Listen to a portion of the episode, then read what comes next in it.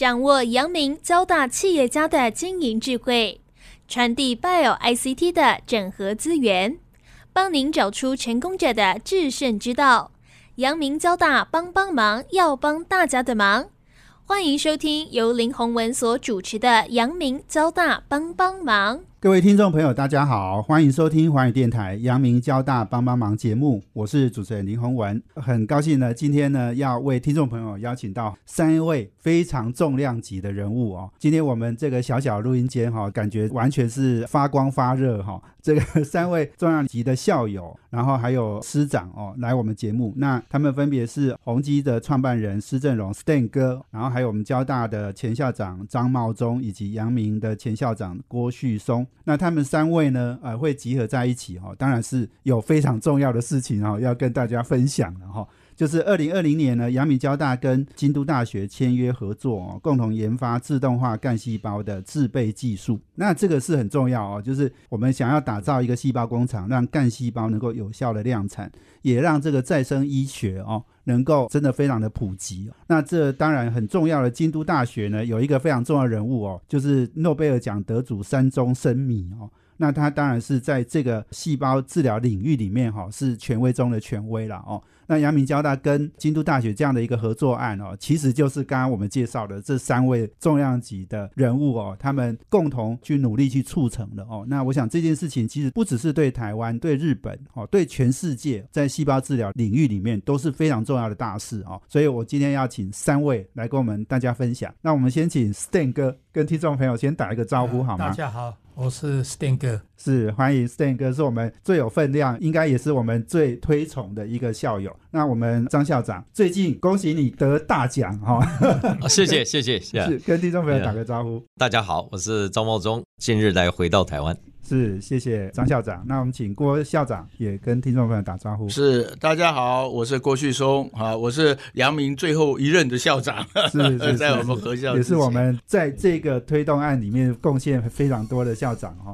首先，我们先从 Stan 哥跟我们分享了哈，就是说我们这个合作案哈，我想很重要，就是说我们在整个过程、整个促成，我知道 Stan 哥是扮演最重要角色了哦。要不要跟我们先来谈一下，就整个合作案的想法？跟我们最初推动的一个过程。OK，这个是二零一九年哈，我宏基的同事陈介福哈，他在日本关系很好，他跟我介绍山中，他有意来找台湾合作，来推动整个干细胞的备制的生产，把成本降低，把时间缩短的这件事情。所以那一天我们就请了张前校长、郭前校长，还有张宏仁，大家一起到我家来听他做简报。那大家当天的结论就是说，这个值得去做的，我们大家一起来推动，那就这样开始了。而且后来张前校长还率领一个团队到日本京都大学，真正去进一步的了解，大概是这个样情形。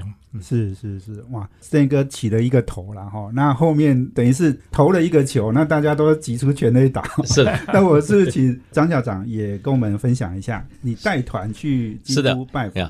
我记得那个时候是二零一九年，事实上是我在交大校长任内的最后一年啊，所以那个时候我去的时候就带着一个学习的心情，因为这也是我想着有意义的事情，是因为合校我们讲究的是 Bio ICT。那既然这个三中是 Bio 的大师，诺贝尔奖级的大师，又是再生干细胞全世界最重要的一个学者。所以我觉得这个合作应该有相当的意义，所以呢，就在同一年的十月份呢，就带领了一个团队，本来是要请当时正在核销过程里面的郭校长跟我一同前往。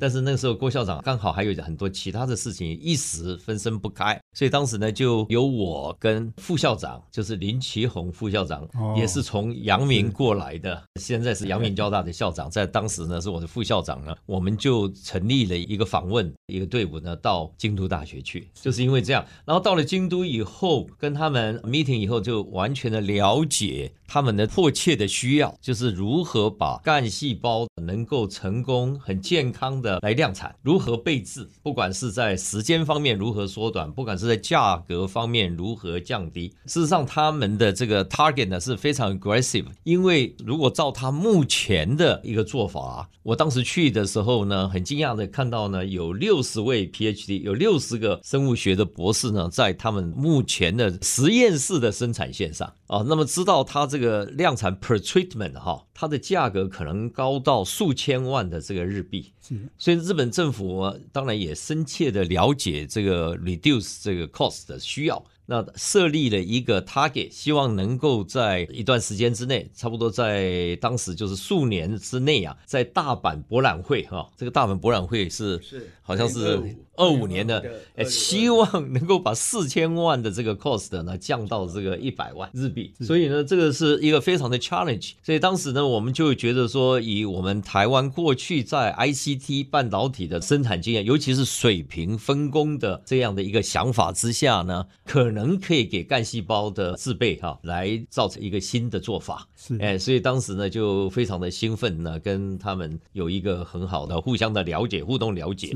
然后后来呢，就陆陆续续他们的人也来台湾访问我们。当时呢，我已经卸任了，所以那其后的事情大部分都是由郭旭松郭校长呢在跟他们。所以。张校长讲的就是说，他们研发做得很好，可是他们量产可能没有那么强。那台湾有半导体这些生产的经验哈，是他们想要合作的对象。所以郭校长，你要不要分享一下？是呃，其实这样，刚才张校长很客气了，因为。当时呃，我还记得非常清楚，那是二零一九年的六月十号，在 Stan 哥的家里的客厅谈这个事情。哎，那我一听说，哎，这个事情哈跟我没关系，为什么呢？他们要的是台湾的半导体的技术跟制成的优化哈。那么我想说啊，这个事情呢，我们做 biology 的人呢，不是我们主要的事情啦哈。所以呢，大概也是因为这个样子呢，所以我们都一致的拥戴这个张校长说你一定要去。那他去世的时候。后也发现说，exactly 呢，这很可能是台湾可以帮得上忙，所以是后来回来。但是后来回来了之后，除了要签约，同时当然也是希望能够有一个呃类似衍生性的公司，因为他最后要衍生变成是一个事业体，才有办法呢来做很多学校没有办法做的事情。好，但是这件事情很不幸的是呢，碰到了 COVID，所以呢就缓下来了。那张校长呢也回去美国了，所以本来我们以为这件事情大概就 over 了。没想到呢，事实上是在今年的一月呢，他们又剩一个 message 说，虽然已经延迟了两年呢，但是好像还有需要哦，还有需要说台湾假使能够帮忙的话，说不定还有需要。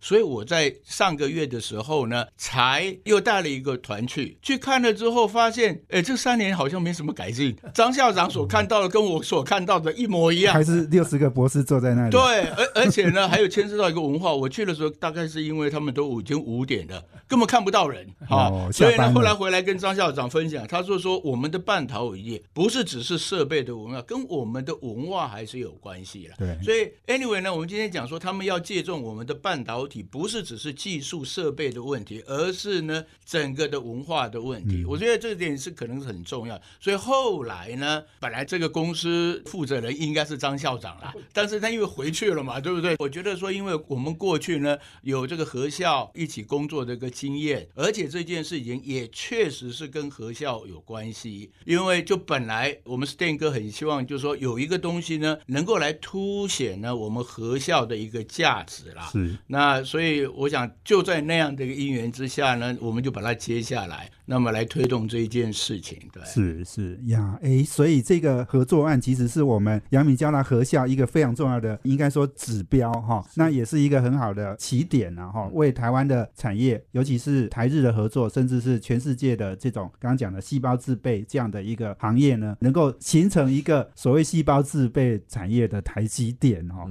我想这个是这个合作哦一个非常重要的一个契机了哦。所以我们今天访问的是我们宏基创办人施正荣 Stan 哥，交大前校长张茂忠以及阳明前校长郭旭松。那我们休息一下呢，等下再回来。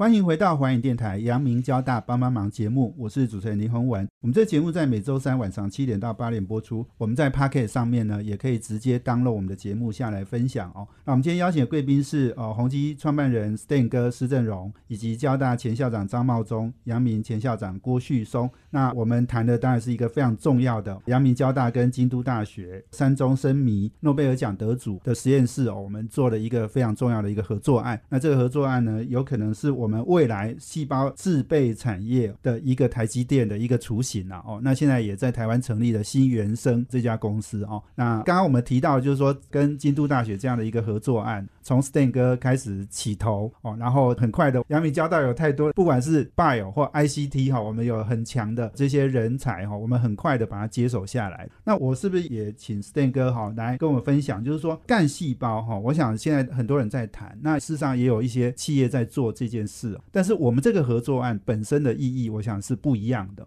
尤其是 Stan 哥过去德基半导体是台湾第一家 DRAM 厂，您推动了这个 DRAM，然后后来又跟台积电合并，那您在台积电董事又担任非常久的时间，所以您对台湾半导体非常深入的了解。那阳明交大合校后，Bio ICT 的整合，其实这个是一个非常重要的发展的机会啦。我请 Stan 哥也来谈一谈，就是说干细胞未来它有哪一些合作跟应用机会，那会用到多少半导体的基础？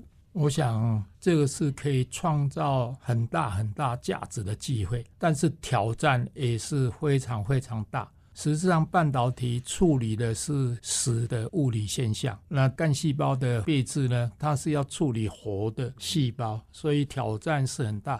但是过去台湾半导体。由于我们也不是最早发明开发的，但是因为台湾的介入，由于台湾工程师的优秀以及他们的文化，能够不断的精进，做到全世界第一。那我觉得这个是很有挑战，但是值得台湾为了人类长期的未来。影响应该会超过半导体，因为最后还是健康，而且跟资通信也有一些结合的机会呢。那我想台湾是非常值得在这个领域里面呢做长期的努力，不能说一定学术甚至得到诺贝尔大家肯定的这些研究的成果要把它商品化，一定可以成功。但是如果长期努力，经过 try and error。应该慢慢能够把它商品化，对人类的贡献会非常非常的大。这个是台湾对人类很重要、很有意义的一件事情。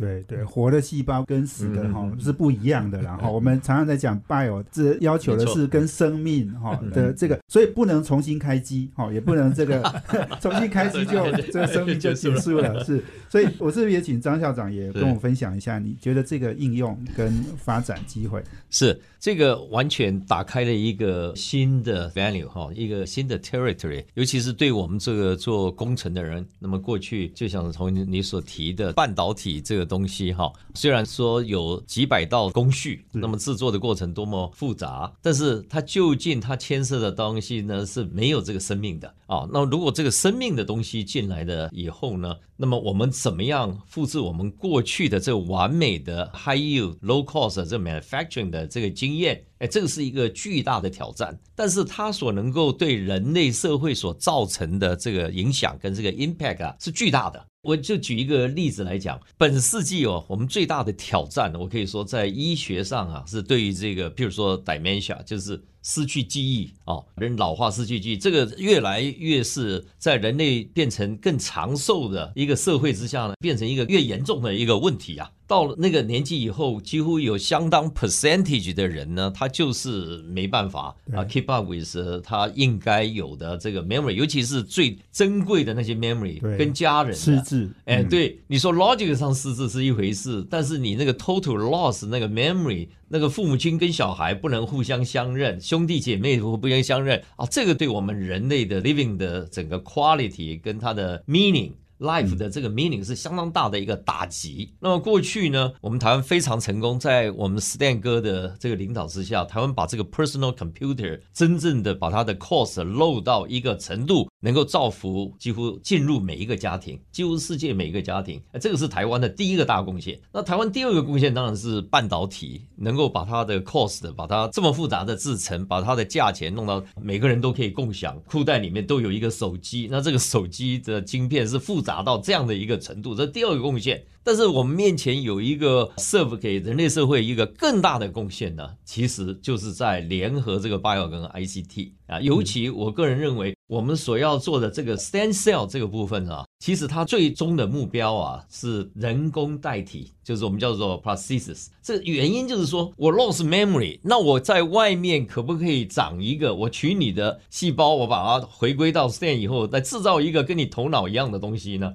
那这个头脑是不是可以跟你原来的头脑可以 hook 在一起来 co work，能够 maintain 你的 memory 呢？有没有这个可能性呢？那这个 signaling，那这个是 engineering，这个 manufacturing，然后这个 interface，这都是 manufacturing。哎，但是它在生物上的它的这个 signaling 跟我们原来电子的 signaling 差异何在？其实是最重要的人类社会继续往前进最珍贵、最 impactful 的这一块。嗯。那这一块呢，我们合校以后呢，其实是我们能够造就一个伟大大学的最重要的一个目标，能不能在这一块来一起同工？所以我想，我们跟阳明这个合校的意义啊，当时我跟郭校长认为是在这个方面呀。是，那郭校长你也要分享一下，因为我们知道，就是说做这个细胞制备，台湾有很多公司都在做 CDMO 哈，那也很多成立的新的公司在做。那我们这个看起来应该不太一样，哈，我们做法上不太一样。没有错了，你刚才讲台湾有非常多现在在做干细胞做 CDMO，将来呢也希望能够成为细胞的台积电，而且这些大部分人都跟阳明有关系，所以是不太一样。不过因为你刚才提到这个半导体了，我是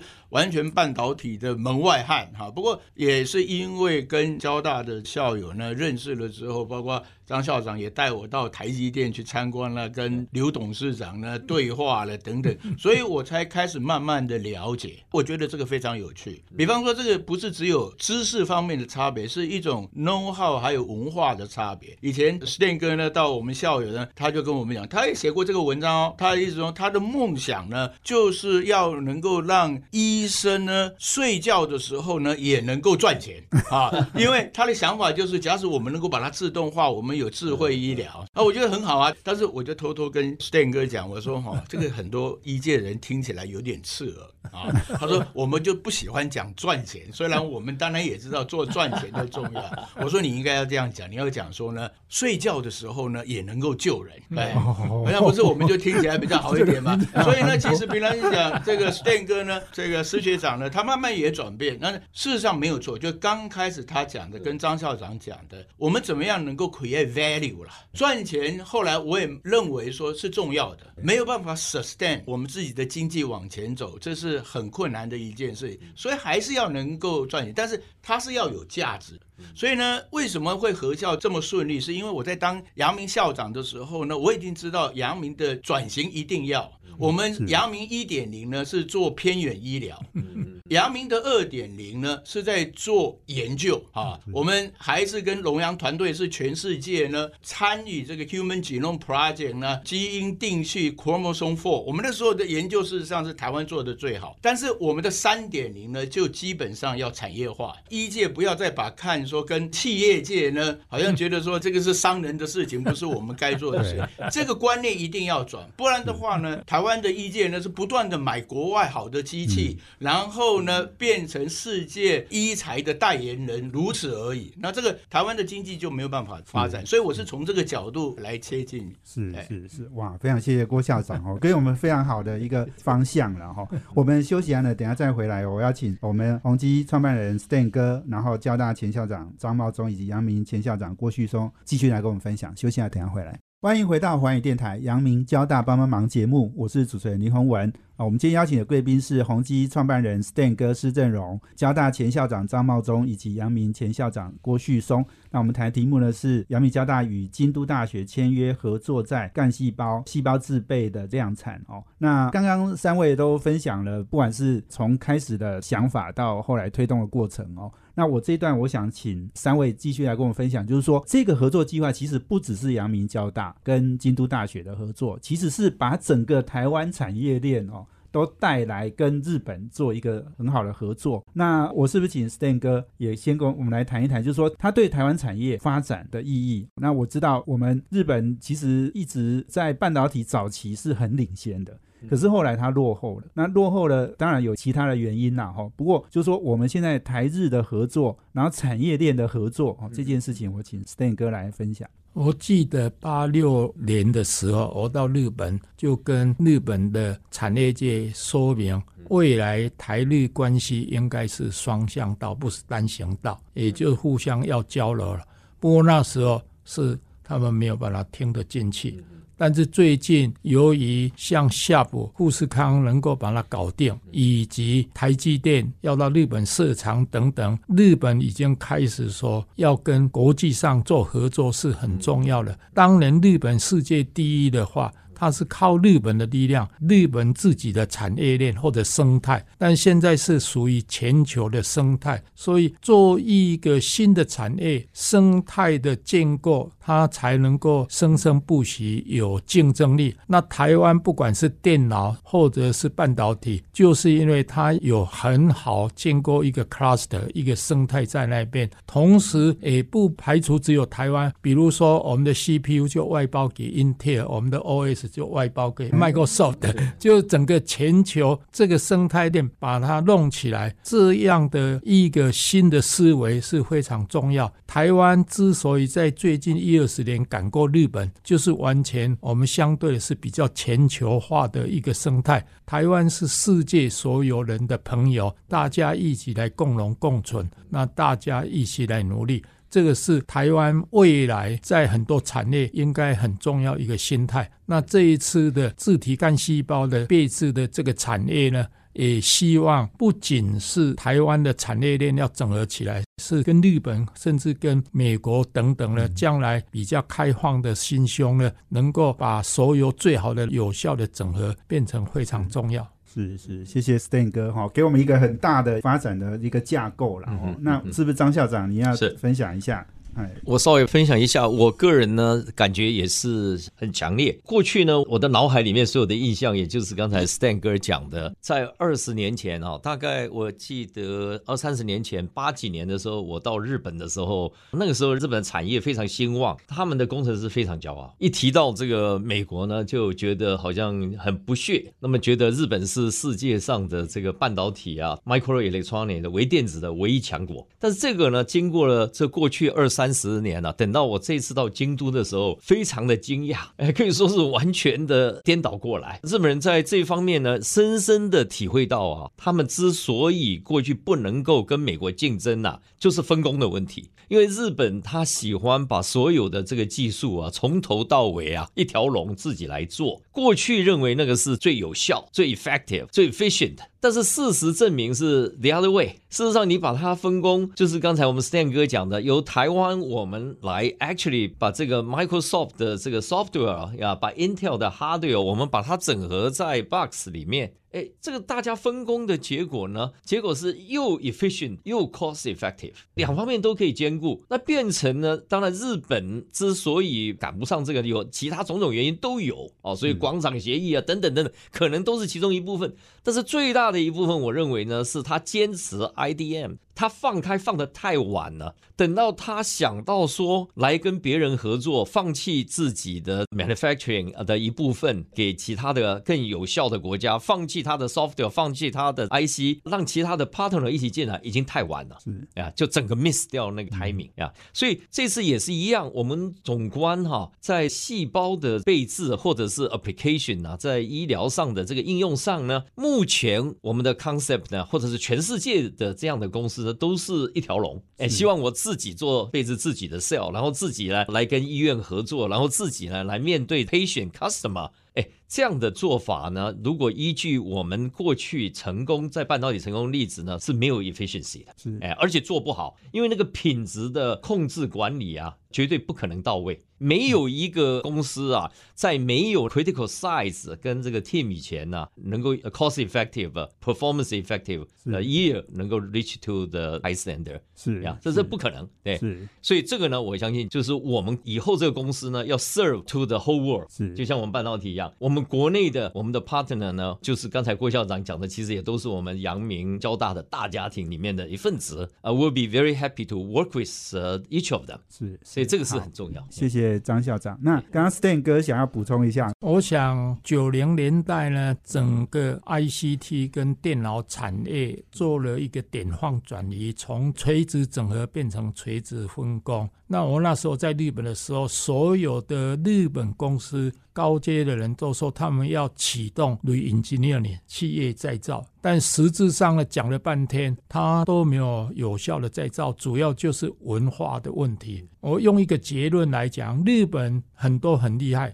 再强也强不过你最弱的一环。所以他什么都整合日本的东西，里面有一个弱点，他就整个就输掉了。就这个过程是文化所产生的一个影响。是，而且好像日本它很多产品规格啊，什么都是 for 日本用的哈，没办法到全世界去发展。还有这一阵子研究，就是说日本他们很多都是有一点像大商社里面的职员，他们也没有台湾的那种创业精神，也没有那个早期我们还有员工分红配股啊，就是整个他就是好像在做一个公务员这样。谢日里面 是是是拿薪水的人。对对，所以谢谢 Stan 哥的补充。那剩下一点点时间，让郭校长分享一下。日本过去比较封闭。哈，他们自为一体哈，医药界也是这样，日本也是这样啊。但是他们过去做的很好啊，比方说，我举个例子，SARS，对不对？他们没有 case 啊，而且呢，台湾还有一个病人呢，跑到了日本去，尤其坤院长那时候还开记者会呢，向日本道歉。所以那个时候，对于我们来讲，我们就说啊，哪一天呢，我们台湾一定要把这个防疫呢做好。所以我后来去接了 CDC 的局长，那时候抱的一个心态就是哪一天呢，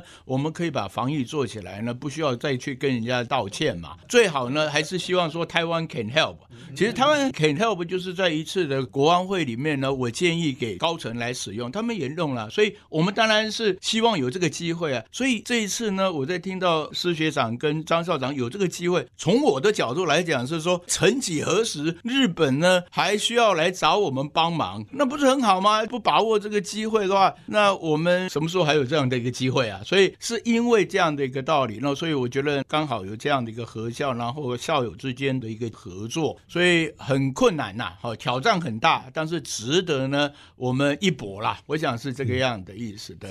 所以公司成立了，其实两位呢，我们三个人呢都在董事会里面，否则的话呢，施先生哈他已经不参加这种公司了，但是他有一点魄力呢。加入这样的一个公司，那包括张校长呢，他也是从美国回来，大概就是希望说，好像这是一个不错的一个机会啦，那大家努力看看。是好，谢谢郭校长补充哦。那我们也预祝哈新元生在我们三位大佬的加持下哈，以后可以成为细胞制备产业的台积电哦。我们休息啊，等下回来。欢迎回到环宇电台阳明交大帮帮忙节目，我是主持人林宏文。我们今天邀请贵宾宏基的创办人 Stan 哥施正荣。交大前校长张茂忠以及阳明前校长郭旭松。那刚刚我们在谈好几个重要的议题哦。那我觉得现在一个很重要的题目就是说，我们阳明交大其实这次只是算是一个代表人，然后我们跟日本京都大学这样的一个合作案，其实是台日两个大的产业链的一个合作。好，那这中间当然包括就是说，我们整个哦，不管是工研院、中研院哦，到 DCB 等等单位，我们也可能都在这个合作案里面。那我想请 Stan 哥来分享，因为您这几年也推动很多，不管是政府或者是民间或者是大学，哦，这些产业整个的整合啦。那这些整合其实是非常重要。我们好像还是有很多的条条框框，很多的限制，哈，框住我们。是不是请 Stan 哥来分享？我想要共创价值的话，最有效的方法就是专业分工，而且要建构一个利益相对平衡的机制。所以未来呢，整个分工的好处是大家都可以扮演一个角色啊。成功的话，大家都有一份，而且可以分得到，不管是有形、无形的显性价值或者隐性价值。那整个专业分工。已经做到以高科技的角度来看，我看是什么产业都一样，连技术 IP 本身就是一个分工。以前日本人就不愿技术转移，还有很多现在以 ARM ARM 在电脑里面 CPU 一个小小的 ARM 可以把 Intel 把它的帝国把它整垮，未来潜力可能影响还会越来越大。就是他把 CPU 的，而且是 architecture 而已哦，就是一个分工，能够跟全世界愿意合作的各行各业的人，各个国家大家一起来接种。这我记得应该三十年前我在工研院当董事的时候，我很多次我都这样演讲，就台湾做技术转移到。国外去是一个很重要的一个策略思考。当技术还值钱的时候，把钱拿回来，授权出去，再投入更多的研发，而且交更多的朋友。就像我在面板跟半导体第一轮，日本不给我，我找美国，最后我成了的话，我就把日本全部打垮吧。就没有朋友关系，所以台湾未来很多分工、很多单位呢，就是因为你有技术，你要把它商品化，要创造价值，你那个组织的能量、它的文化是不适合的。现在我在推动的就是产学共创，台湾的产业是很希望借重学术界的资源，尤其更尖端的能量。那产业界的题目跟以前不一样，已经可以挑战他们博士论文所需要的题目。在这种情形之下，产学共创，学术界要钱，不要靠政府而已，可以靠产业界共创他们提供的资源。博士生、教授他们的薪水也可以做必要的调整。这样一个新的机制，我过去多年都有这个想法，但是还是要落实。这个落实里面有机制，而且很重要，要有成功的案例，让大家看得很羡慕。那慢慢的，整个大家才会移过到新的一个方向，是需要一点时间，但是还是要有人锲而不舍的认定这个是应该值得去努力的。少数人大家共享升级，变成整个产业混乱。台湾高科技宏基创业那个时间是完全没有了。成功以后，大家进来赚的钱比宏基还多，就大家一起来嘛。谢谢。是，谢谢 Stan 哥哈。我们现在阳明交大在南部校区，我们也在推动你刚刚讲的产学共创这件事情。对，那我是不是也请张校长分享一下？那么过去在担任交大校长这一段时间呢，跟这个 Stan，我们一直希望呢有一个机会来做一般在我们所谓教育部大学所不能够做的这个事情。所以在南部校区呢，我们就想联合这个校友的力量和当地的这个 industry 力量。呢，来做一个有一点像法人似的这样的一个 on campus 的 science park。那么。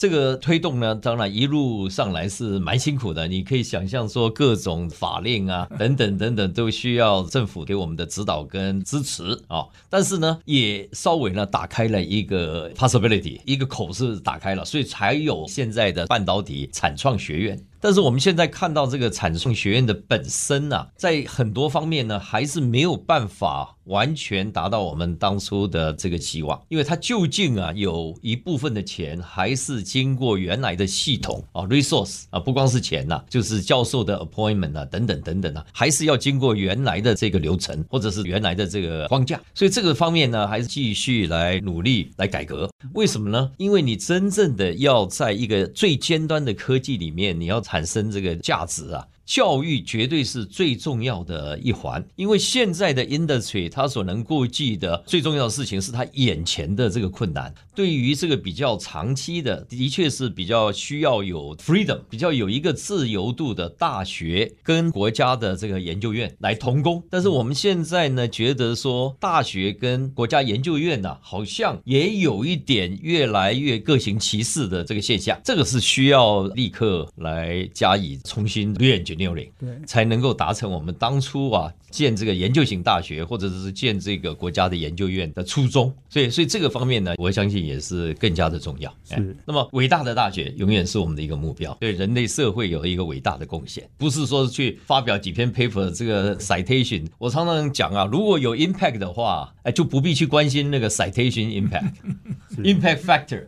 哎呀，真的有 impact 的，就是 impact 的，不是 impact factor，impact factor 不是 impact。是 impact factor 是因为没有 impact 所以要去算 impact factor。哦，很抱歉的。是是是，谢谢张校长的观点。好，那郭校长也。不是，刚才有讲到了，就是说今天要跟日本合作呢，不是只有一个阳明交大或者是阳明交大的校友而已，但是我们愿意走出来，那么来整合这个国内的这个团队，这是非常重要。所以，我们公司八月四号成立之后呢，我们就马不停蹄呢，包括拜访陈建仁陈副总统，中研院有一个团队。事实上，中研院的这个团队里面，沈嘉玲老师呢，在二零零四年呢，台湾细胞学会的干事长的时候，就请。三中到台湾来演讲。啊。那时候演讲的地方很巧，就在阳明的校区里面。对，所以昨天在董事会的时候，我们也在提到，就是说，假使能够在二零二四年再把他找来的话，刚好是二十年，那其实也是一个不错的一个 timing 了啊。所以我们是会要整合。你看，除了中研院之外，工研院生医所里面有一个副所长叫沈星星，也是阳明的毕业生啊，遗传所的毕业生，他已经在政府的支持底下呢，为了细胞制备的自动化，花了七年的时间。所以呢，这些都是过去政府投资下去很多的资产，所以是需要整合啊。还有 DCB 刚才提到的，很可能成大、台大很多的学校都有啊，对。但是总是要有人出来，不能够只是留在学校的一个研究案，它必须要拉出来到这个产业界。我想这个观念是很重要的啦。那刚才张校长其实讲的很客气了哈，有一点事实是这样，就是说现在确实是有点框框架架，把这些政府了，包括大学。呢绑死了。昨天我们开董事会的时候呢，我们有一个监事呢，他是企业界的人，他就讲了，他说：“哎，两位校长啊，我讲这句话，说不定你们会不同意。”他说呢，他认为呢，台湾的大学都应该要脱离教育部独立。我说 完全没有，因为在二零一九年呢，我们开大学校长会议的时候，大家都公推张校长说呢，你要出来讲啊，什么叫做他理想中的未来大学？我们张校长就只讲了一一句话，他说：“我未来理想的大学呢，是一个没有教育部的大学。”对，当然。我们说他是张大炮，但是其实平良金讲了，就是这个话呢，是道出很多做校长的人的心声呐。所以这个当然我们还有很多的努力要做。不过能够利用私领域产业界，毕竟比较有弹性了。但是一定要整合国家的力量，才有办法做到。是是是，好，非常谢谢我们郭校长哦，做了一个很好的 ending 了哦。那的确哈，未来有很多事情哈，我觉得都可以推动哦。不过我们现在。如果能够把这个细胞制备台积电哈做好这件事情，我觉得一定也是非常重要的一件事了哦。所以今天非常谢谢三位来接受我们访问，非常有分量、重量级，我们的阳明交大的校友跟师长，谢谢大家，谢谢，谢谢，谢谢，也谢谢各位听众朋友收听我们阳明交大帮帮忙，要帮大家的忙，我们下周见，谢谢，拜拜。